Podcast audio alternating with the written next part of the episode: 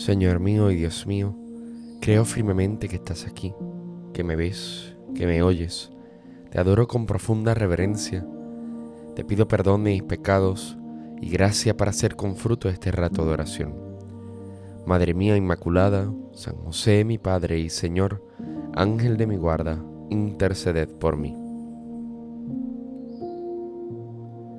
La primera lectura de hoy proviene del libro de Jeremías y rescato estos versículos.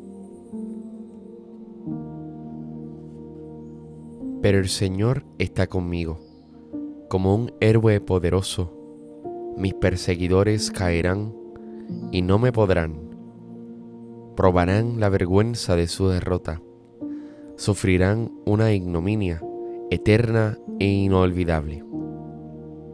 Oh Señor Todopoderoso, que pruebas al justo que sondean los pensamientos y las intenciones. Haz que yo vea cómo te vengas de ellos, porque a ti he confiado mi causa.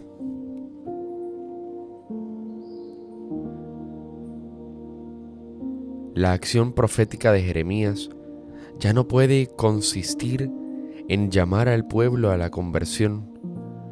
A lo largo de muchos años no se ha escuchado su voz ahora, por mandato de Dios, debe anunciar que el juicio divino es irrevocable. En unos pocos y conmovedores versículos se evoca el momento de la vocación. No se omiten los momentos desoladores y de rebelión, persecuciones, calumnias, traiciones. Consisten el tejido de su vida. Pero, como Job, también Jeremías sale victorioso de la prueba. Tras el desahogo, brota un acto puro de fe en Dios. Es significativa la solemne declaración inicial. El Señor está conmigo como un héroe poderoso.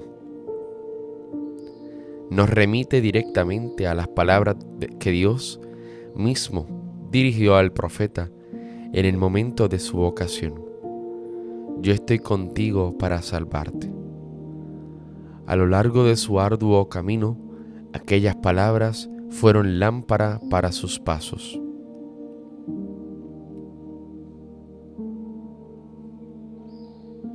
Del Evangelio de Juan rescato los siguientes versículos. Los judíos volvieron a tomar piedras para tirárselas a Jesús, pero él les dijo, He hecho ante vosotros muchas obras buenas por encargo del Padre. ¿Por cuál de ellas queréis apedrearme? No es por ninguna obra buena por lo que queremos apedrearte, sino por haber blasfemado. Pues tú, siendo hombre, te haces Dios. Si yo no realizo obras iguales a las de mi Padre, no me creáis. Pero si las realizo, aceptad el testimonio de las mismas, aunque no queráis creerme a mí. De este modo podríais reconocer que el Padre está en mí y yo en él. Así pues, intentaron de nuevo detener a Jesús, pero él se les escapó de entre las manos.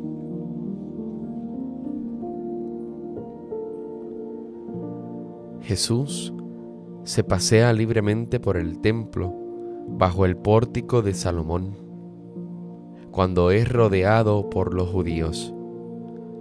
El choque se hace cada vez más tenso, hasta el punto de que éstos intentaban lapidarle. Muchas veces en el pasado, los judíos habían tratado de arrestarle por las obras que hacía, curaciones en sábado, por ejemplo, pero ahora aparece un único motivo de condena, la blasfemia. Al hacerse él, que es un hombre igual a Dios, esta será la acusación alegada ante Pilato. Si por ninguna de las obras es Jesús digno de condena, ¿por qué no creer en la verdad de cuanto dice? Pero también esta dolorida y vehemente llamada es desatendida. Se da una incomunicación total. Jesús se va de nuevo al otro lado del Jordán, fuera de la ciudad de Santa, donde Juan había dado testimonio de la verdad. Y aquí donde también surgieron los primeros discípulos, muchos comenzaron a creer. En la experiencia del mayor rechazo, un germen de fe anticipa la gracia del acontecimiento pascual. Algunos se dejan convencer, mientras que otros se atrincheran en su postura.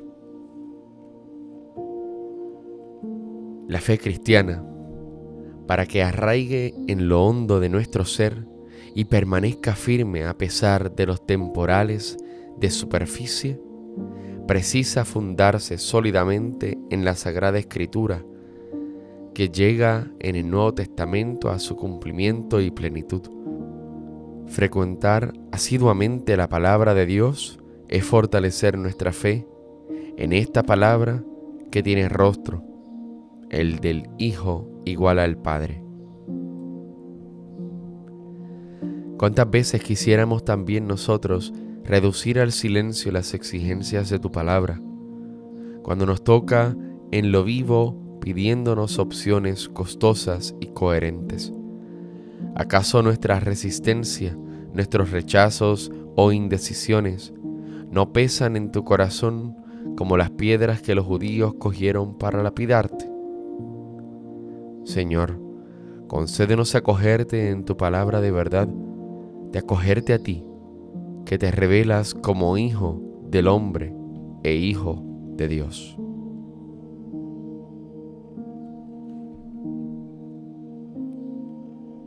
Te doy gracias, Dios mío, por los buenos propósitos, afectos e inspiraciones que me has comunicado en esta meditación. Te pido ayuda para ponerlos por obra. Madre mía Inmaculada, San José mi Padre y Señor, Ángel de mi guarda, interceded por mí.